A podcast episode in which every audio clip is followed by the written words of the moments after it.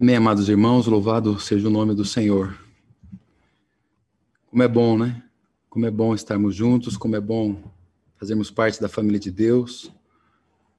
Como é bom saber que o nosso Deus é grande. Como é bom saber que o nosso Deus ele governa sobre tudo e sobre todos. Nada sai do controle do nosso Senhor. E nessa noite, amados, uma vez mais, nós podemos tomar a palavra dele a palavra que saiu da boca do nosso Deus. Podemos receber vida nessa noite. E é isso que nós desejamos. Já faço isso no espírito de oração, clamando a cada irmão, a cada irmã que está conosco essa noite, de Londrina, várias outras localidades. Louvado seja o nome do Senhor. Que Ele tenha realmente liberdade para falar com cada um de nós. E que Ele tenha preeminência, que Ele tenha o governo, o controle especial sobre nós mesmos. Que Ele possa falar, irmãos, de modo que flua em cada um dos corações, para a glória de Deus Pai. Vamos orar. Te louvamos, Senhor. Para nós é uma oportunidade tomarmos a tua palavra, mas também é uma responsabilidade, Senhor. Não confiar na nossa carne, na nossa inteligência natural, confiar inteiramente que o Senhor é que pode falar, pode abrir os nossos olhos, de é, abrir, Senhor, os olhos do nosso coração, falar abundantemente, entrar com todo o seu poder, com toda a sua força, nos dando a entender aquilo que o Senhor quer que nós entendamos essa noite. Fala aquilo que o Senhor deseja, Senhor. Realmente, a tua palavra é a lâmpada num mundo tão escuro. Louvado seja o teu nome, porque nós podemos confiar inteiramente no Senhor, na força do seu poder confiar que o Senhor deseja guiar o teu povo. Faz isso essa noite, com tua vara, com teu cajado, que temos sido tão abundantemente consolados pelo Senhor. Glórias ao teu nome, Senhor. No nome de Jesus. Amém, Pai. Amém. Amém, irmãos. Então vamos abrir. Vamos abrir no Apocalipse, no capítulo 3. Nós, durante algum tempo, vimos aquelas sete cartas né, da, as sete igrejas da Ásia, as sete cartas do Apocalipse. Na verdade, tivemos aqui é, presencialmente, em alguns momentos aqui pelo Zoom, falamos sobre Éfeso, Esmirna, Pérgamo, Tiatira, Sardes e Filadélfia. Tivemos a oportunidade em cada uma dessas sete cartas, de maneira, claro, muito breve, é, falar um pouco a respeito do nosso Senhor em cada uma delas.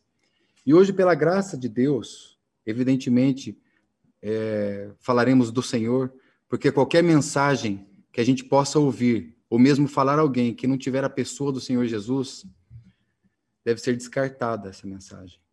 Então, em todas as mensagens, o nosso Senhor precisa estar presente. E que essa noite não seja diferente. Que essa noite o nosso Senhor esteja aqui nos mostrando aquilo que ele deseja realmente falar a nós e o quanto nós dependemos do Senhor. E essa carta de igreja Laodiceia ela é muito peculiar. Ela é muito peculiar. E há, várias escolas que estudam o livro de Apocalipse. Sabemos disso. Há várias correntes que nos mostram a respeito de estudos que falam deste livro tão maravilhoso. Esse livro, o qual não houvesse ele nas Escrituras, como nós poderíamos estar hoje compreendendo tudo o que está acontecendo? Então você pode olhar na janela da sua casa e saber o que está acontecendo por causa da palavra de Deus e por causa do livro de Apocalipse que nos foi dado de maneira tão preciosa pelo Espírito Santo. Eu quero ler, é um texto um pouco longo, e eu preciso fazer isso porque nós daí vamos tocar nos aspectos, é, evidentemente, mais abrangentes aqui de toda essa sessão do livro de Apocalipse, que começa no versículo 14 e vai até o versículo 22.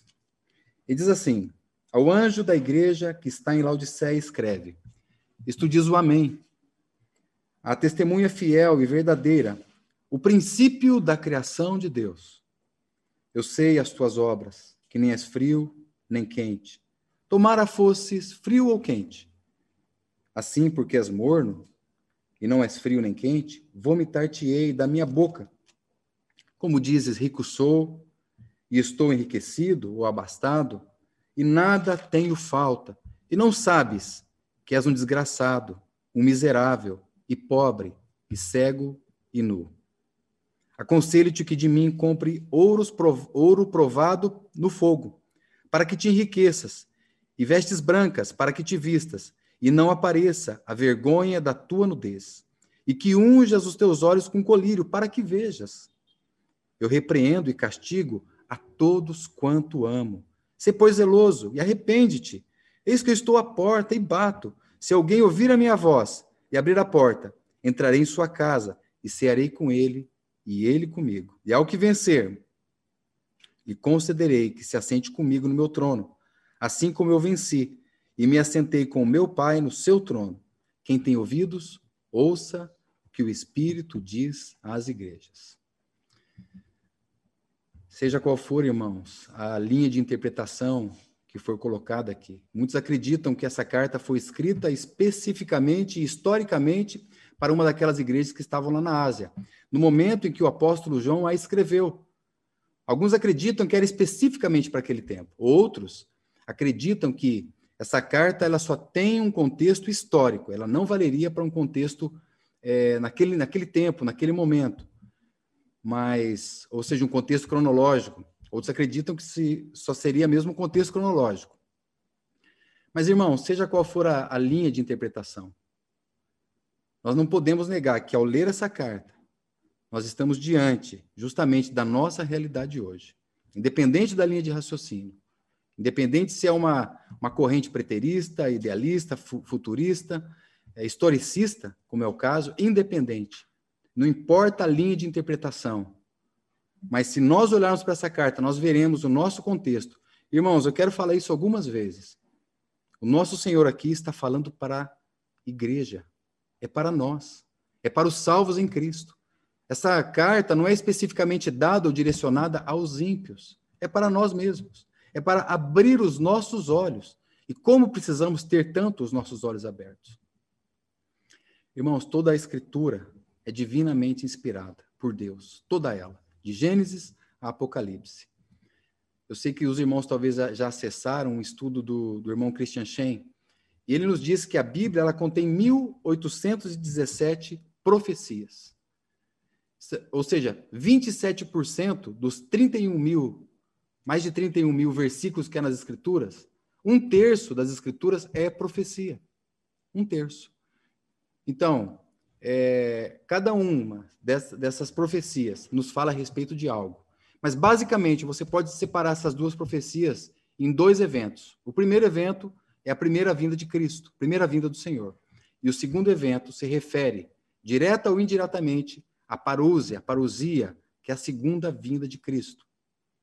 E o Antigo Testamento, ele tem 333 profecias. Das 1817, 333 falam da vinda de Cristo, ou seja, já se cumpriram. Agora, de todas essas mais de 1.800 profecias, 590 são consideradas profecias principais. E vocês, eu sei que alguns conhecem esses números, mas 570 dessas 590 principais já estão cumpridas. Portanto, nós temos 20 profecias que já estão em processo de cumprimento, sendo que algumas delas fala da igreja gloriosa, do reino. Portanto, nós temos menos de 20 para se cumprir em breve, em bem pouco tempo, em bem pouco tempo. Já estamos vendo diante dos nossos olhos. Hoje, essa, esse mês de março, completou-se um mês de pandemia. E eu sei que um ano de, de pandemia. E eu sei que Apocalipse, ele passou a ser o livro de cabeceira de muitos irmãos. Muitos irmãos. E aí a gente fica com aquelas especulações, né? É, é, será que o Senhor já vai tocar suas trombetas? Será que já está sendo aberto os selos do capítulo 6 de Apocalipse? Será que é o cavalo preto, o cavalo da fome? Né? Onde as pessoas têm dinheiro para comprar, mas não têm mercadoria para comprar, tudo fica caro. Será que é o cavalo amarelo, né? o cavalo esverdeado, o cavalo da morte, que já está dominando? Irmãos, nós precisamos nos ater às Escrituras em todo o seu contexto. E realmente, nós somos uma geração privilegiada, porque nós podemos, sem medo de errar, contextualizar muito do que nós estamos vendo. Então, algo que tem também nos, digamos, apavorado, né? No, no, outro sentido, talvez negativo, a gente fica apavorado de ver o livro de Apocalipse e olhar pela janela e ver o seu cumprimento. É maravilhoso isso. Isso deve causar alegria nos nossos corações. Mas, por outro lado, muitos não estão suportando tudo isso. Muitos não estão suportando. Os irmãos sabem. divórcios, o número de divórcios que tem crescido, suicídios, síndromes, transtornos, medos, pânicos. Havia uma estatística, eu me lembro de ter lido por volta de 2015, que os remédios psicotrópicos, remédios que iriam curar, curar não, é, é, é, aliviar um pouco dos pânicos, dos medos, das ansiedades. Em 2025, ele ia ser o auge das suas vendas. Eu li isso tem mais de cinco anos. Mas nós já vemos que hoje isso já é uma realidade. Tudo se adiantou, tudo se antecipou. E nós precisamos realmente estar diante dessa palavra, irmãos, cada vez mais, agarrarmos com mais firmezas, com mais firmeza a todas as verdades que nós temos ouvido. E não é hora de entrarmos em pânico. Não é momento de entrarmos em pânico. Nós somos o povo da Bíblia. Nós somos o povo do livro. Este é o nosso livro. É o livro do povo de Deus. Deus escreveu um livro e colocou nas nossas mãos. E digo mais aos irmãos: no final desse livro, o Cordeiro de Deus vence. Ele é um vencedor. Se você ler todo o livro, você vai ver que no final ele vence. É verdade que para chegar ali há lutas, há batalhas, irmãos que serão perseguidos, combatidos, rejeitados, rechaçados. É verdade, irmãos.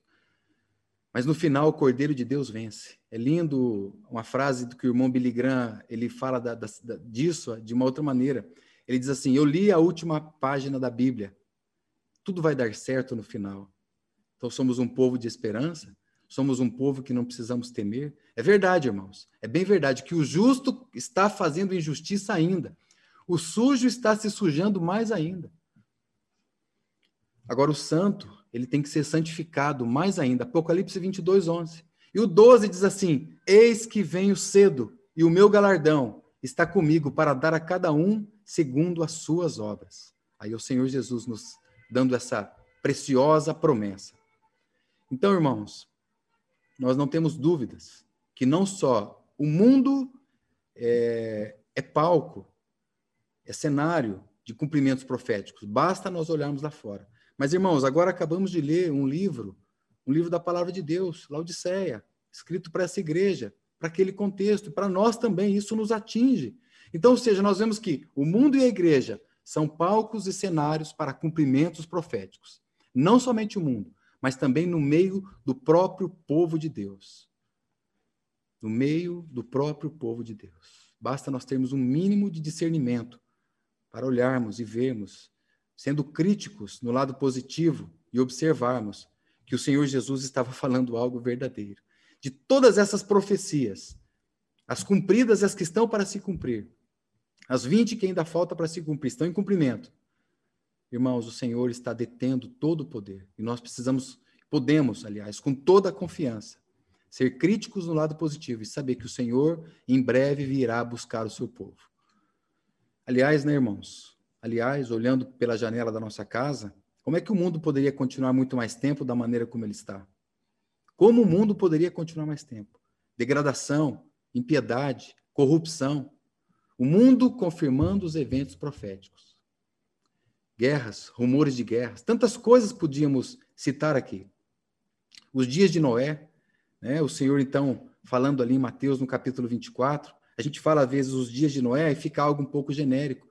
Né? Os irmãos que desejarem, pegue depois o capítulo 6 de Gênesis, está ali todo descrito e você vai poder contextualizar tudo o que está acontecendo no mundo aí fora. Basicamente, se você pegar lá o capítulo 6, você vai ver que os filhos, os filhos de Deus, né, começaram a, a, É claro que isso tem também um contexto dos filhos de Deus, os salvos em Cristo, mas o, o que nós observamos ali, em contexto dos dias de Noé, é que os filhos de Deus começaram a tomar as, filha, as filhas dos homens. Né? Eu sei que há vários, várias interpretações a respeito disso, mas irmãos, a mistura começou a entrar no meio do povo de Deus. Você pode é, traduzir dessa maneira. Ou seja, é, não havia mais santidade, aquela santidade sem a qual ninguém verá o Senhor, isso, deixou, isso ficou do lado de fora. O mundanismo começou a tomar conta. E não só isso, quando você olha para o capítulo 3, né?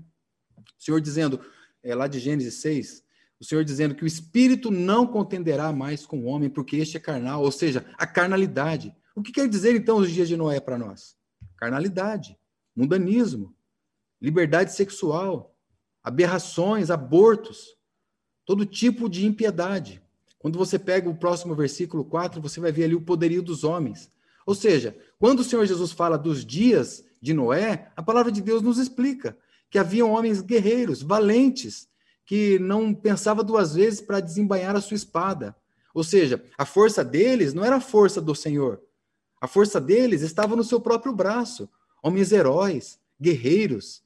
Ali, inclusive, os irmãos que vão fazer um estudo desse versículo 4 vão ver que há adjetivos falando do poder ali, dos homens, que são adjetivos usados para o poder de Deus. Os homens estavam se sentindo como que deuses. Para ele não havia problemas. Eles resolviam com a força do seu próprio braço. Irmãos, diz mais ainda os dias de Noé para nós. A maldade estava multiplicada. Maldade multiplicada. Ou seja, tudo o que ele pensava, ele fazia. Ele fazia, ele pensava. Os últimos dias seriam dias, traba dias trabalhosos. E o Senhor Jesus nos dá essa pista, assim como foi nos dias de Noé. E também nos dá outra, nós sabemos disso. Nos dias de Ló. Né? Os dias de Ló, para nós, fala de perversidade, promiscuidade. Né? Os irmãos podem falar, mas olha, irmão, hoje nós não vemos os dias os dias de Ló, porque antes os, eles estavam com aquelas promiscuidades do lado de fora, batendo na porta, querendo entrar, fazendo todo tipo de liberalidade, liberdade sexual. Hoje nós não temos isso. É verdade, irmãos. Hoje nós temos na palma das nossas mãos muitas coisas que nós nem pedimos, muitos aplicativos que nós usamos, que estão totalmente e são totalmente promíscuos. E mais um pouco, mais um pouco, irmãos, vai piorar. Mais um pouco, isso vai se degradar ainda mais. Insinuações, sensualidades, promiscuidade. Toda a sorte de impureza, todo tipo de impurezas. Olhamos lá fora, irmãos, e vemos outras coisas. Isaías, ele faz uma denúncia, aqueles ais de Isaías, ai dos que chamam mal de bem. Será que você não pode olhar lá fora e contextualizar isso? As inversões de valores? E ai do que chamam o bem de mal. E ai daqueles que chamam luz de escuridão, de trevas. Ai daqueles que chamam amargo de doce. Ai, porque virá um grande ai. O Senhor virá julgar essa terra. E isso está muito breve. Quando nós olhamos para as Escrituras, isso está muito breve. O mundo está confirmando que o Senhor Jesus sempre teve razão. Na verdade, ele sempre teve razão. Ele sempre falou, avisou o seu povo, contextualizou o seu povo, não nos deixou no escuro, nos programou para que nós soubéssemos. Agora, por outro lado, irmãos, nós temos essa carta. Né? Eu falo assim, por outro lado, não é num sentido de tristeza, mas poderíamos estar aqui num contexto né, da última carta, o Senhor Jesus falando, por exemplo, de um grande avivamento. Né? Eu sei que isso ocorrerá. Eu sei que antes de ter do grande e terrível dia do Senhor, isso vai acontecer. Mas o contexto da igreja aqui, nós não vemos isso. Nós não vemos fervor espiritual. Nós não vemos é, é, aquela vibração, aquela, aqueles irmãos é, desejosos de, de reunião. Vamos orar, vamos nos ajoelhar, vamos erguer as nossas mãos. Nós não vemos isso. Nós vemos o contrário, nós vemos Deus do lado de fora da igreja e desejoso para entrar, querendo entrar, batendo a porta. Agora, talvez a nossa grande questão, e a gente não pode deixar passar isso despercebido, é quem é que está batendo a porta, porque há de fato alguém batendo na porta da igreja. Alguém que está batendo a porta. Alguém que está ali, desejoso para entrar. Irmãos, esse alguém, é lógico, você sabe, você conhece, você sabe de quem nós estamos falando? É da pessoa mais gloriosa que já pisou nessa terra. É do homem indescritível. É do Filho de Deus. É do Verbo de Deus. É o Verbo encarnado de Deus. Aquele que se fez carne. Aquele que não teve por usurpação o ser, o ser igual a Deus. É ele. Poderia falar muito a respeito dele. Não, não dá tempo. Se você pegar, por exemplo, se você estiver anotando, e pegar Apocalipse, capítulo, é, capítulo 1, do versículo 5 a 8, você vai ver descrições maravilhosas ali a respeito do Senhor. Apocalipse, capítulo 1, do versículo 13 ao 18, claro, eu só estou falando do que é, é, do contexto que está falando aqui da igreja. Ou seja, se você pegar do capítulo 1, versículo 13 ao 18, você vai ver que ele é totalmente digno de poder dar essas palavras, essas instruções, assim como foi nas igrejas anteriores. Em cada uma das sete cartas também, capítulo 2, capítulo 3, Sempre nos primeiros versículos de cada igreja ele se apresenta e diz quem ele é. Então, ele é digno. Ele é digno, irmãos. E ele é verdadeiro. Aliás, é isso que nós acabamos de ler. Ele é a testemunha fiel. Ele é a testemunha verdadeira. O único digno no universo. Versículo 20 diz que ele está à porta e bate. Aquele que Deus o deu à igreja, Cristo, o Cristo, o Filho do Deus vivo, está do lado de fora. Ele está batendo a porta do lado de fora. E qual é o objetivo dele, irmãos? O que ele deseja? Qual é o motivo dessa insistência? Estar batendo na minha porta? Eu estou aqui descansando? Eu estou aqui na minha casa? Eu estou aqui na minha tranquilidade? Qual é o objetivo dele? O que ele quer comigo? Porque essa insistência, deixa eu fazer uma correção, não é uma insistência, é uma persistência. Insistência, irmãos, sempre é um lado negativo. Insistência sempre fala de uma obstinação. Ainda que ele é, é insistente por um lado, mas a palavra persistente nos remete mais a quando eu desejo algo e persisto, mas eu sei o momento que eu devo parar. O persistente não é o teimoso como o insistente. O persistente sabe a hora que deve parar. E eu sei que com essa frase você deve ter ficado assustado. Porque o Senhor Jesus vai parar de bater a porta? Será que ele vai desistir de mim? O grande problema não é se ele vai desistir de, de você, é se você já desistiu dele. E na nossa mornidão, como nós lemos aqui, tudo ficou esquecido. E tudo deve ficar para o lado de fora. E o Senhor não tem lugar na sua igreja. Irmãos, deve haver sim uma persistência, inclusive da nossa parte. O Senhor Jesus nos diz lá no Sermão da Montanha: Pedi e dar-se-vos-á, buscar e encontrareis. Batei e abrir-se-vos-á. Porque todo o que pede, recebe. Todo o que busca, encontra. Há de ter uma persistência da nossa parte. Mas as nossas orações não são repetições. As nossas orações discernem o coração de Deus para agir segundo e conforme o conselho do nosso Deus. Havia uma, uma tribo africana que eles utilizavam o seguinte método para capturar macacos. Eu, sei que muitos conhecem essa ilustração, mas eles pegavam no tronco de uma árvore, eu colocava ali um recipiente, eles colocavam ali uma banana, né? colocavam uma banana e de modo que só era possível entrar a mão e pegar a banana. O problema é que quando você pegava essa isca, você é, o macaco no caso, né, fechava ali a sua mão e ele não conseguia tirar. Mas bastava ele soltar a banana e a, e a mão e a sua mão podia sair. Mas o problema é que ele era tão agarrado, ele era tão insistente e não queria largar aquela isca que ele ficava preso ali. O Senhor Jesus não é assim. Ele não tem essa insistência. Ele sabe o momento que deve largar. Ele sabe o momento que deve deixar de lado. Ele persiste e ele tem persistido em despertar o seu povo nessa última hora. Nessa última hora. E a igreja de Laodiceia, ela vem para nós aqui como uma igreja que vem confirmando as profecias do Senhor. O Senhor falando à sua igreja. A igreja que vem anterior, os irmãos sabem, é Laodiceia e, e, e, e é, Filadélfia.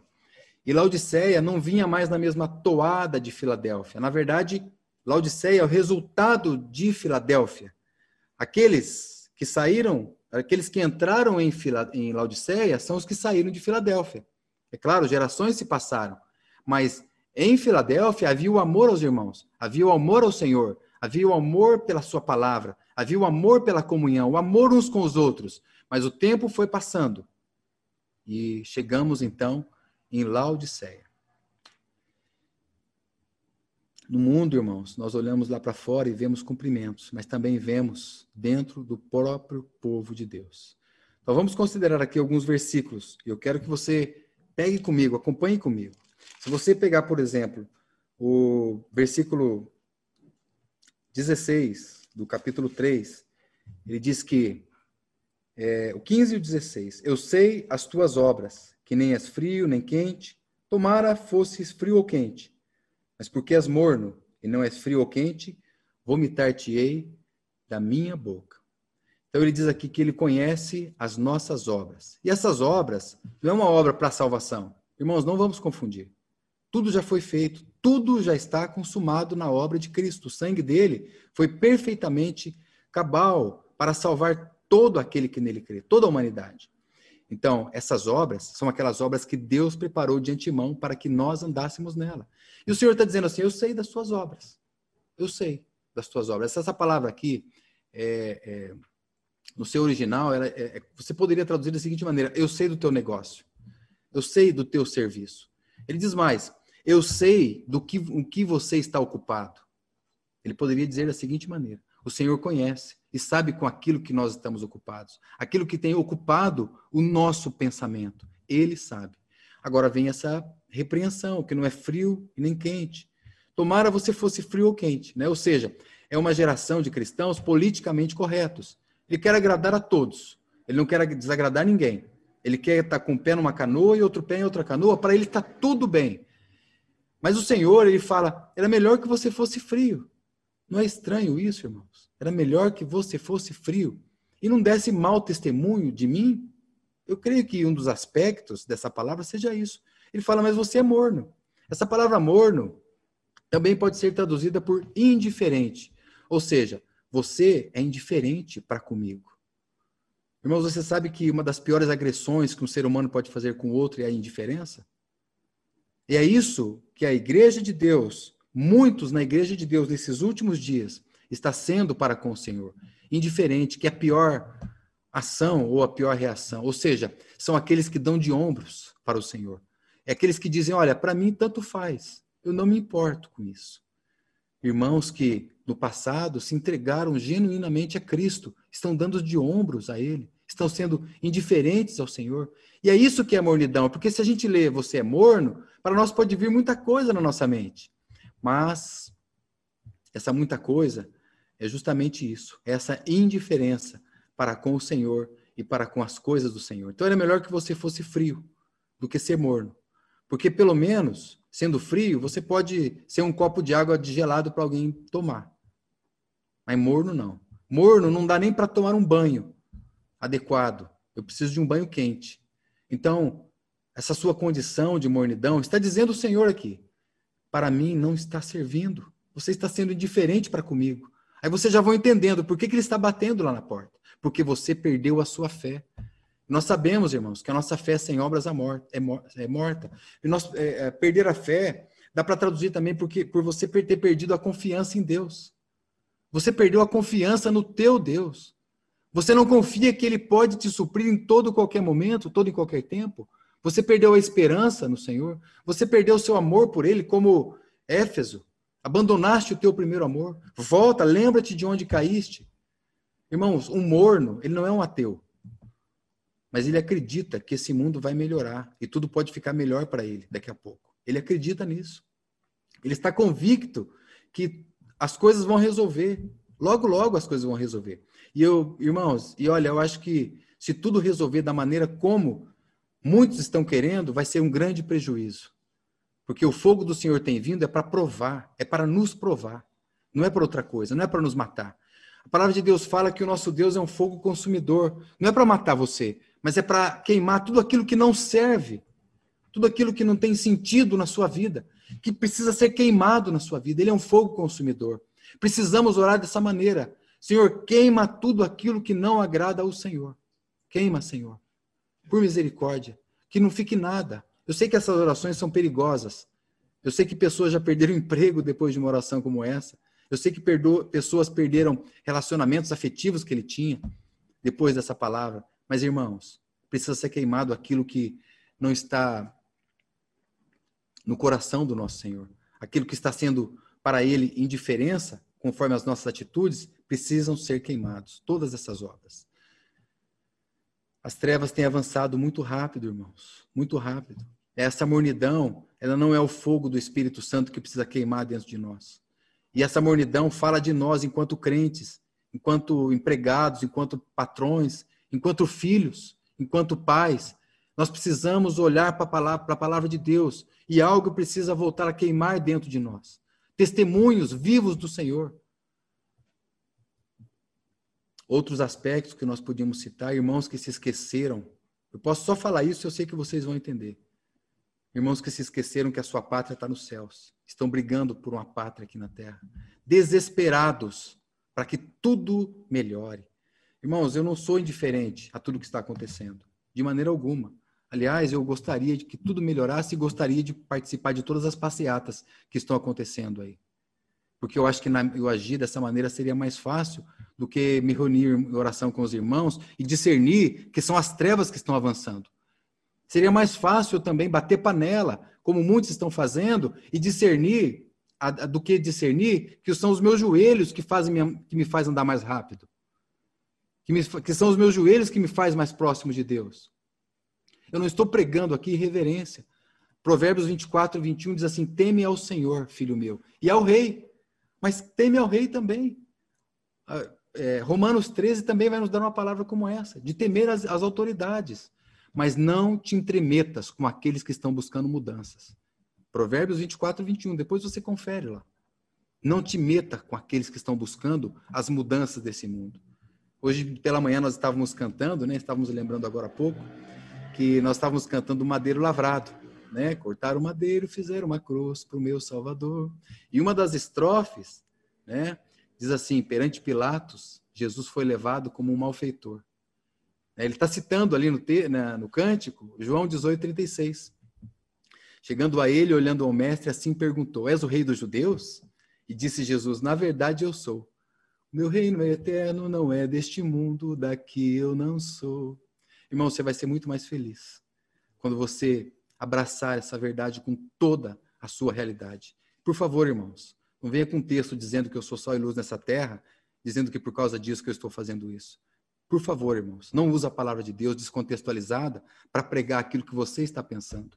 Não faça isso. Por amor do nome do Senhor. Use a palavra de Deus da maneira como ela.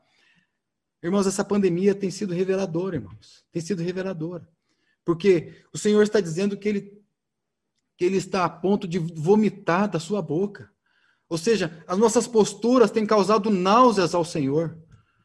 Um testemunho medíocre diante de Deus.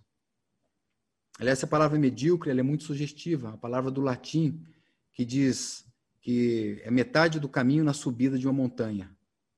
Nós não estamos completando a nossa carreira. Temos uma montanha para subir, uma montanha para percorrer. E nós estamos aqui, ó, agarrados, aqui embaixo, e desejosos que esse mundo que jaz no maligno conserte. Irmão, o mundo jaz no maligno. Todo mundo jaz no maligno.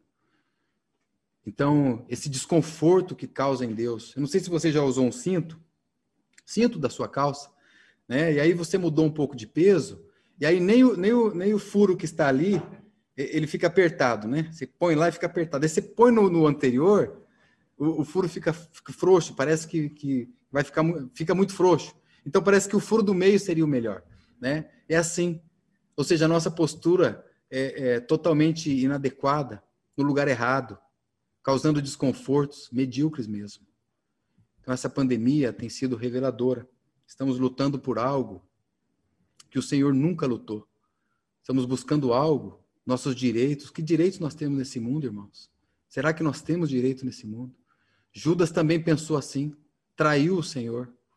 Ele imaginou que ele pudesse ser alguma pessoa importante, um primeiro-ministro ali daquele reino. Né? Ficou decepcionado com Deus, decepcionado. O Senhor dizendo: O meu reino não é daqui. Mas é assim mesmo, irmão. É assim que acontece. Quando o conforto chega, a fé vai embora. E nós estamos buscando conforto a todo custo. Né? É, quando a vida piedosa é, vai embora, é porque o conforto chegou. É dias de Ló mesmo. Dias de Ló. Ezequiel vai nos falar que é, a, a maldade de Sodoma foi soberba.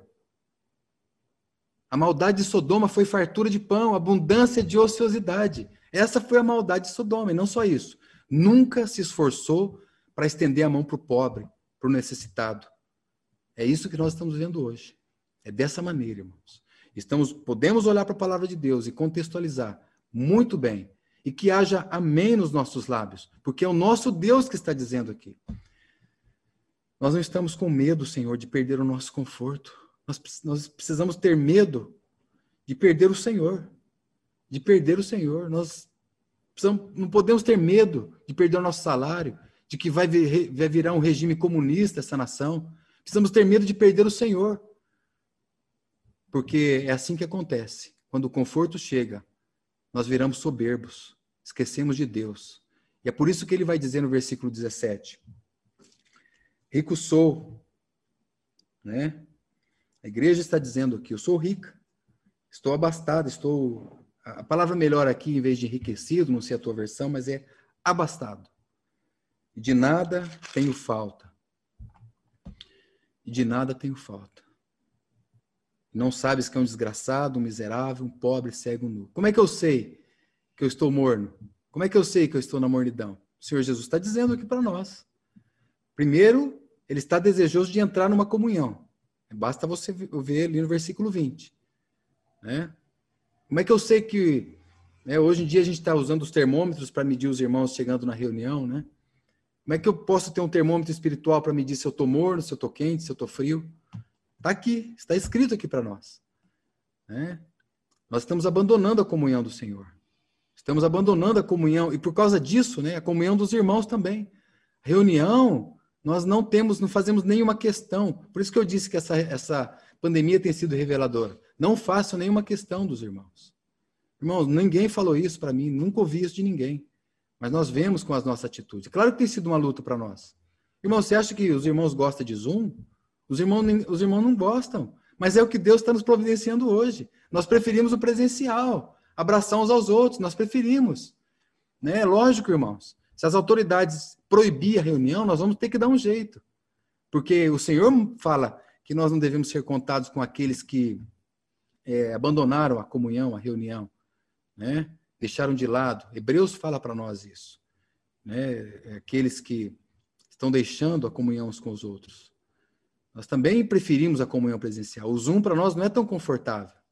Aliás, é interessante, eu acho até uma ironia. A palavra Zoom é a palavra do grego que diz, é, significa seres viventes. Então, quando você vê aqueles seres viventes ali adorando o cordeiro em volta dele, a palavra ali é zoom.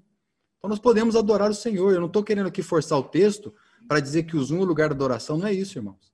Mas é o lugar que nós estamos encontrando hoje para estar juntos uns com os outros. E os irmãos têm falado, tem sido uma alegria ver a face dos irmãos. Mas como é que eu sei que eu estou frio? Porque eu não amo aquilo que o Senhor amava. A oração, eu já abandonei a minha vida de oração, de devoção.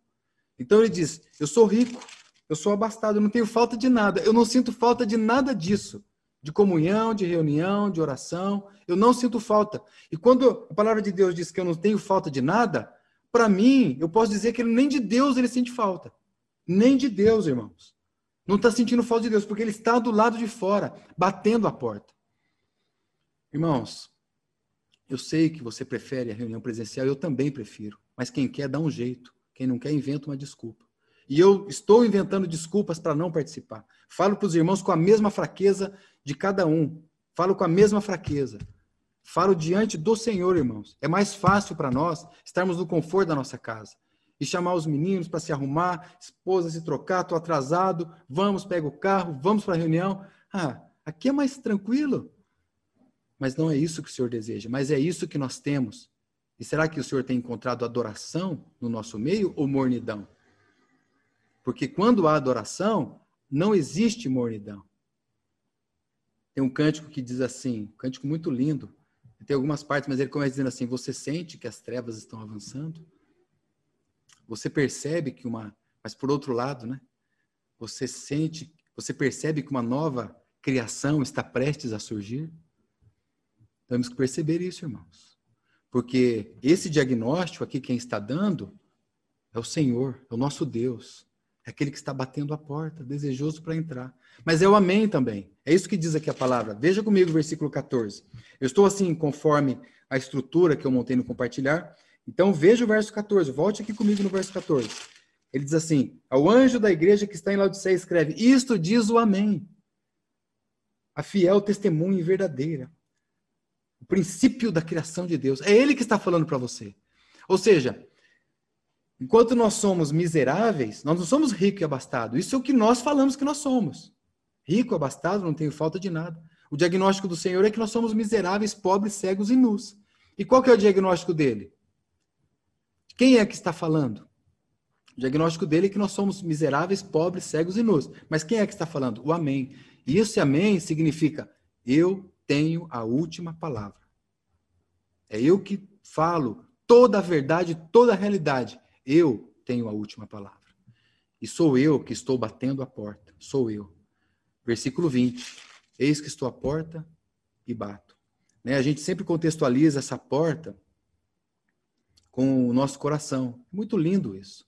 Né? Isso fala mesmo do nosso ser. Porque a vida de congregação ela primeiro começa com a minha vida de comunhão com o Senhor. Eu encontro culto quando eu sou um culto para Deus. Então, ele está batendo na porta também do meu coração, é verdade. Isso fala do nosso caráter, fala do nosso ser. Mas de uma maneira coletiva, ele está batendo na porta, à porta da igreja. Ele está desejoso para entrar no meio dessa assembleia, dessa congregação de, de Zoom, de seres viventes. E esse bater aqui significa a insistência. Né? Ou é persistência? Mas até quando ele vai persistir conosco? Eu quero mostrar para os irmãos aquilo que eu coloquei, que a insistência é o teimoso, que nunca para. Eu quero mostrar para os irmãos uma figura maravilhosa que nós temos na palavra de Deus. Eu vou pedir para você abrir esse texto. Vou pedir para você abrir. É uma figura lá no Antigo Testamento, a respeito disso que eu estou falando. Está lá no livro de Cantares. Cantares de Salomão, capítulo 5.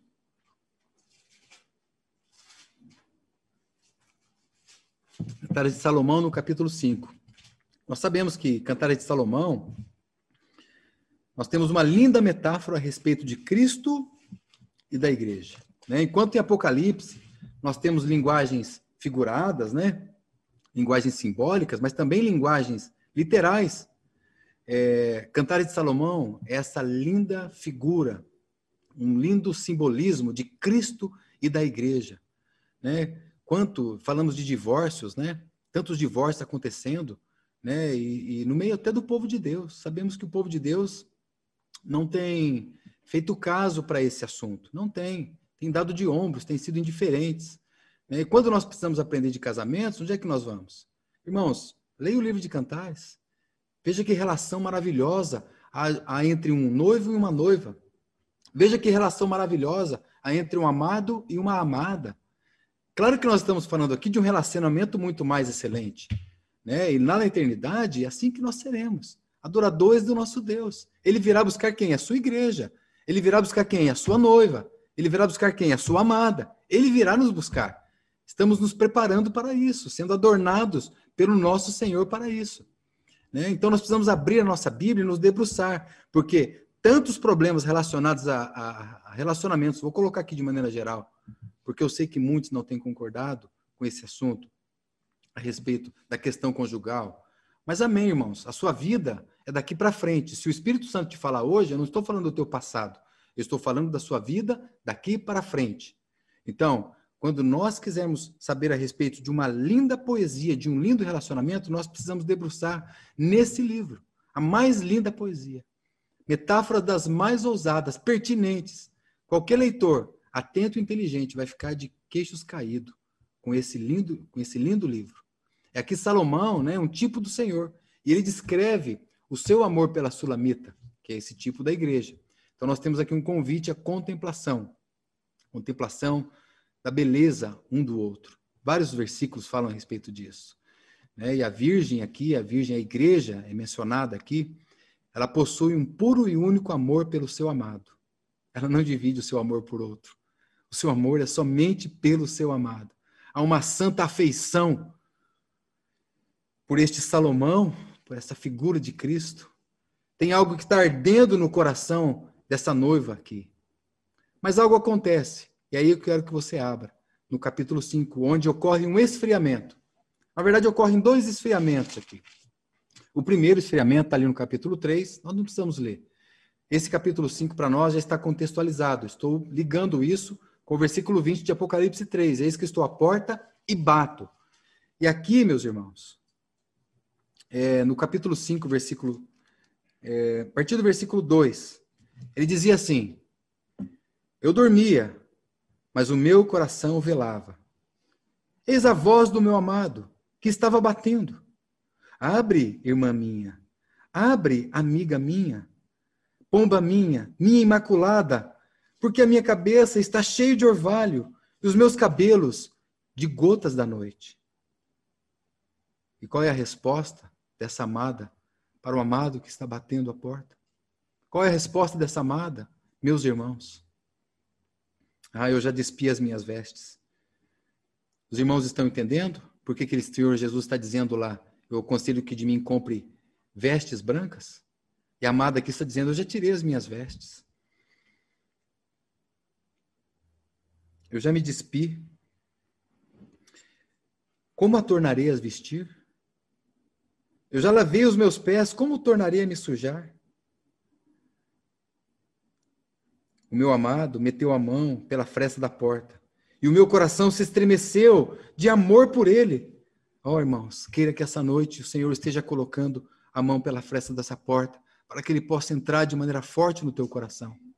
Permita que ele faça isso essa noite. Olha esta palavra, irmãos. Olha isso. Ele desejoso para entrar na comunhão com você. E você fechado, já se despiu. Veja mais. Quando ela se levanta para abrir a porta. Eu me levantei para abrir ao meu amado, e as minhas mãos destilavam mirra, e os meus dedos gotejavam mirra sobre as aldravas da fechadura. Eu abri, versículo 6. Eu abri ao meu amado, mas já o meu amado se tinha se retirado e já tinha ido. A minha alma tinha se derretido quando ele falara: Busquei-o e não o achei. Chamei-o e ele não respondeu. Os irmãos podem entender essa condição? Os irmãos conseguem compreender aquele amado que está batendo a porta? Se nós não dermos a oportunidade para ele entrar com toda a sua força, precisamos abrir, amados. Precisamos, é a última hora. Nós não temos mais tempo. Está acabando o tempo. Não precisamos mais ficar brigando por essas coisas. O Senhor está nos sustentando. Ele está guardando. Ele está nos guardando, está nos protegendo. Está cuidando de cada um de nós, cada um dos seus. Mas há um momento em que ele se retira e não encontraremos mais. Então é tempo de clamarmos, porque o amado, aqui nesse contexto, ele já foi. Ele já partiu, ele já foi. Ele não está mais. Irmãos, enquanto há força, busca seu amado. Eis que estou à porta e bato. E se alguém ouvir a minha voz e abrir a porta, eu entrarei em sua casa, cearei com ele e ele comigo.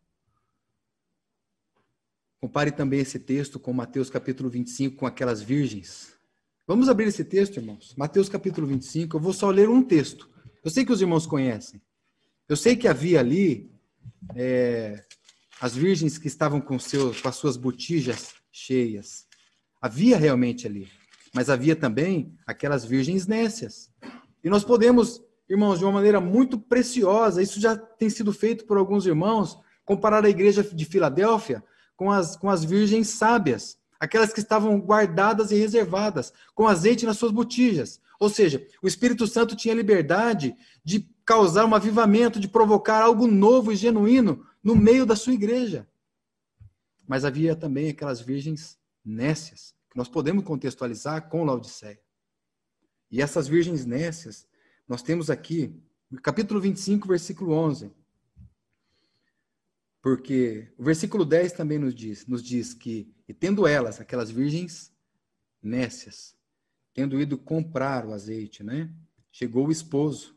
E as que estavam preparadas estavam com ele para as bodas, e fechou-se a porta. Agora a porta se fechou. Agora aquelas virgens que estavam preparadas, que estavam aquecidas, estavam quentes, preparadas com o Espírito Santo causando impacto em cada um daqueles corações, estavam prontos para as bodas com o Senhor. Prontos para a alegria genuína e verdadeira. Mas no versículo 11 diz: E depois chegaram também as outras virgens. Olha as atrasadas aqui. Depois chegaram as virgens e disseram: Senhor, Senhor, abre-nos a porta. Não tem mais jeito. Não tem. E ele respondendo disse: Em verdade vos digo que não vos conheço. Ou seja, o Senhor está dizendo, não é que elas estão perdidas, é que elas estão vão queimar no fogo do inferno. Por favor, irmãos, observe bem o texto. Porque se são perdidas, não são virgens. Então, não, não podemos colocar dessa maneira. O problema é que as virgens sábias conhecem o Senhor, ouvem a sua voz, seguem o Cordeiro. Essa palavra conhecer é a palavra de um relacionamento íntimo entre um marido e, um, e uma esposa entre um amado e uma amada. Essa palavra conhecer aqui é, é, é direcionada para isso. Um relacionamento íntimo e amoroso entre um e outro. Aí o Senhor está dizendo: Eu não tenho relacionamento com você. É isso que o Senhor está dizendo para aquelas virgens nécias. Eu não as conheço. Vamos voltar lá para Apocalipse no capítulo 3, porque ali o Senhor está com persistência. Persistência. Mas até quando ele irá persistir? Não é verdade? Irmãos, nós não podemos ficar trancados na nossa casa espiritual, em lockdown espiritual, vamos colocar dessa maneira, porque tem alguém que está batendo a porta. Alguém. E nós, no nosso estado confortável, na nossa cama, despidos, já tiramos as nossas sandálias dos nossos pés. Irmãos, Deus não desiste de nós. O Senhor não desiste de nós. Mas, irmãos, nós não podemos, nós não podemos desistir dele. Ele precisa achar um fogo dentro de você. Né? Aquela, aquela palavra, aquela profecia que o Senhor disse que quando ele viesse, ele não esmagaria a, cama, a cana quebrada. Então você pode estar quebrado, irmão, arrebentado. Ele não vai te esmagar. Ele não vai apagar também o pavio que fumega. Se apenas um pequeno lampejo de fogo dentro do teu coração, oferece ele para o Senhor. Fala, Senhor, eu não tenho forças para voltar. Eu não tenho forças, me socorre. Você pode fazer isso essa noite. Aliás, não é que pode, você deve. Você não pode deixar isso para amanhã. Então ele faz uma promessa a respeito do reino de Deus. Ele falou que é, é, nós não vemos tronos aqui no verso 21, nós vemos um trono. Assentará comigo no meu trono. Fala de reino, né? Então, porque nós com o Senhor somos um só. Porque nós somos muito é, cartesianos, né? Achamos que, que Deus tem o trono e Cristo está sentado à destra de Deus, ele está no trono direito ali, né? Depois tem os nossos tronos. Irmãos, nós somos um com ele, ele é um conosco. Nós vamos reinar com ele, porque ele e eu somos um só, como um, um marido e uma, uma esposa e uma esposa. É assim, não tem como eu explicar isso. E se tivesse como eu explicar, porque eu não sei explicar, não teria como ninguém entender. Porque é uma relação íntima um com o outro, preciosa, amorosa, eterna, um com o outro. Ele diz, lá em João 17: Eu e o Pai somos um, e vocês também serão um comigo. Vocês também precisam ser um comigo. Aí nós não seremos um, nós seremos nós. A comunhão lá de, de Coríntios 1, 9. Fiel é Deus pelo qual nos chamou a comunhão. Essa, esse, esse ser um com o Senhor.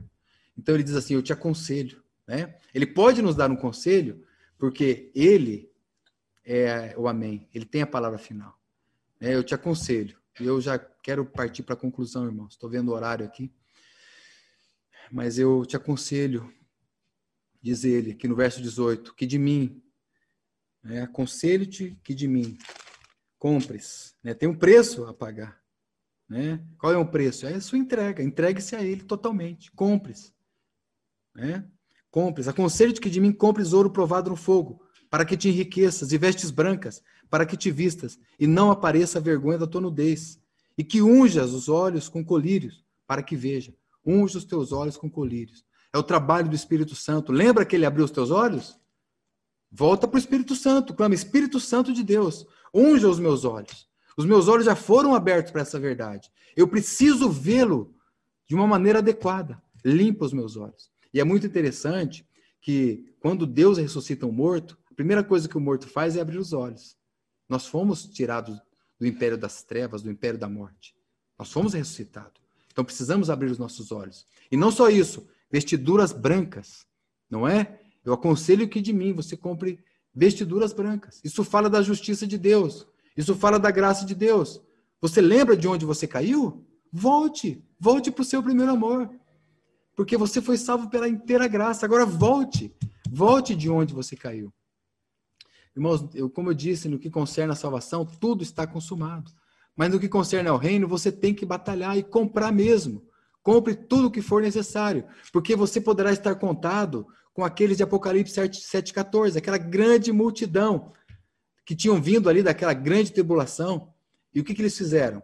Eles lavaram as suas vestes e branquearam, e as branquearam no sangue do Cordeiro, aquele Cordeiro que é o vencedor. Então, será que uma mornidão tem provocado até amnésia em nós? Nós nos esquecemos do sangue da cruz, do sangue do, do Senhor, sangue precioso? esse sangue, irmãos. Inclusive, ele fala que eu aconselho que de mim você compre ouro.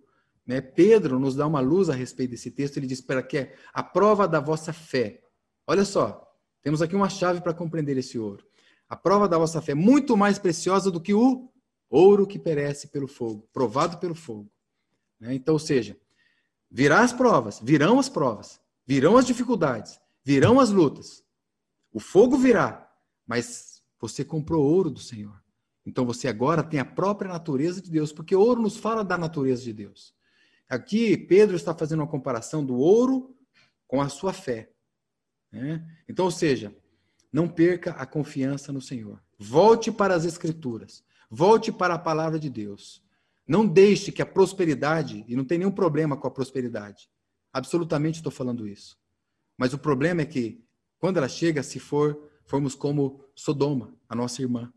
Fala lá em Ezequiel: Sodoma, tua irmã, né, que ficou próspera e não socorreu o pobre, fartura de pão, ociosidade, próspera de ociosidade, não socorreu os outros. Então, quando o, o, as provas, quando elas vierem, quando as perseguições vierem, há ouro aí. Pode pôr fogo, irmão. O que não for fogo, o que, aliás, o que não for ouro, vai ter que ser queimado jogado fora. Fica um ouro puro. A sua natureza será provada pelo fogo. Então, por isso que precisamos levar a sério o testemunho de Deus. Levar a sério. Então, ele, ele nos dá um conselho. Aconselho-te que de mim compres. Essa palavra conselho é muito mais do que a maneira comum como nós entendemos, porque aqui tem uma conotação de deliberação. Ou seja, eu determino que de mim você compre, porque não tem outro caminho. Não é conselho, olha, se eu fosse você, eu fizesse isso. Não. A palavra aqui é muito mais forte. Eu sei, e é maravilhoso quando nós olhamos para a palavra lá em Isaías, né? Que ele é um maravilhoso conselheiro, Deus forte, Pai da eternidade, príncipe da paz. Ele é maravilhoso, ele é conselheiro. E precisamos ouvir aquele que tem as palavras de vida eterna, porque ele repreende a quem ele ama. E se ele está nos falando essa noite, irmãos, é porque ele corrige aquele que ama. E é isso que diz o verso 19. Eu não corrijo os bastardos, né? Eu, quem está sem disciplina, diz Hebreus, né? É, é, são bastardos. Eu corrijo aquele que ama. Então, vamos permitir que o amor de Cristo nos constranja, né? Jogando assim que se um morreu por todos, nós também morremos para nós. Morremos para nós. Morremos para esse mundo. Morremos para o pecado. Mas isso precisa ser verdade. Isso precisa ser realidade. Porque essa palavra constrange, o amor de Cristo nos constrange, ela significa o amor de Cristo nos aperta. Somos agarrados, abraçados pelo amor de Cristo. Então nós precisamos confiar nesse amor. Adão, quando caiu lá no Éden, ele não confiou no amor de Deus. Ele não confiou na provisão de Deus. Ele mesmo providenciou roupa para ele. Ele, é, coração dele já estava endurecido. Ele não quis voltar para os caminhos do Senhor, depender somente do Senhor. Então é isso que nós precisamos, irmão. Se há frieza no nosso coração, lembre-se, o Senhor está batendo a porta e nós precisamos ouvir. Precisamos abrir a sua porta. Então, para que fique mais claro, eu quero. É, falei para os irmãos que a, a, mornidão, né, a mediocridade, é, significa a metade da subida de uma montanha, a palavra do latim. Eu me lembro de uma ilustração, quero estar concluindo falando dessa ilustração, que houve uma, uma família, uma, na verdade, um, um, um vilarejo que foi terrivelmente inundado. Esse vilarejo ele não tinha escoamento, só havia uma saída, e essa saída era para uma montanha, uma grande montanha. Então, aqueles que precisavam fugir daquela, daquela grande inundação, daquele grande mal que estava sobrevindo sobre, aquela, sobre, aquele, sobre aquele vilarejo, eles precisavam fugir, eles precisavam correr. E uma dessas famílias, compostas ali pelos filhos, pela esposa, o marido, é, tinha também o, o, casal idoso, os avós, estavam juntos, e eles sabiam que precisavam fugir. Pegavam as mochilas, o que precisassem. Mas tinha também um bebê. Então eles combinaram que entre eles, é, eles precisavam revezar para carregar o bebê. Então, é, e assim eles faziam. Eles estavam indo. E aquela montanha era muito alta e eles estavam caminhando. Chegou um determinado ponto, é, o, o, avô, ele como que desfaleceu. Ele sentou e disse: Olha, eu não estou aguentando mais. Eu não posso suportar. Ele estava muito cansado. Estava terrivelmente cansado. Ele não conseguia mais dar sequência. Ele estava sendo sincero. Ele não ia conseguir mesmo. Ele estava já desfalecendo. Ele disse: Vocês podem ir. Podem me deixar aqui. Eu já estou velho. Deixe eu morrer. Não há nenhum problema. E uma das crianças mais novas ali olhou para ele e disse: Vovô, o senhor não pode desanimar. Agora é sua vez de carregar o bebê. Irmãos, é a nossa vez de carregar o testemunho de Deus agora. Não tem outra geração. Não há outra oportunidade mais. Se o esfriamento está tomando conta do nosso coração, nós, no mínimo, temos que discernir isso. E o Senhor está batendo a porta, desejoso de entrar nas nossas manhãs, nas nossas tardes, nas nossas noites, desejoso de entrar no nosso devocional, de estudo da palavra, desejoso de cear conosco. E é isso que diz a palavra. Eu quero ter comunhão com você. Não como disse lá para as virgens nestas, eu não te conheço. Não, eu te conheço. Eu tenho intimidade e relacionamento com você. Irmãos, louvado seja o nome do Senhor. Que Ele possa realmente ter toda essa liberdade de continuar falando aos nossos corações, para a glória de Deus Pai. Louvado seja o Senhor. Nós te bendizemos, Senhor, nessa noite, te agradecemos pela tua palavra. Agradecemos porque o Senhor é poderoso para colocar fogo nesse pavio que está fumegando somente. Ó Senhor, reconhecemos que o Senhor é este que está batendo a porta. Jesus Cristo, Filho de Deus, entra nos nossos corações essa noite. O Senhor é este que está sentado num alto e sublime trono. Há um homem assentado carregando todas as marcas daquela, daqueles terríveis intempéries que, que foram sobre o Senhor para nos comprar, para nos resgatar, para não sermos de nós mesmos. Bendito seja o teu nome. Estamos aqui dizendo: sim, Senhor, queremos o teu coração, queremos os teus pés, queremos beijá-lo, queremos amá-lo, queremos que o Senhor seja tudo para nós. Para a glória de Deus Pai, em nome de Jesus. Amém, Senhor. Amém. Aleluia.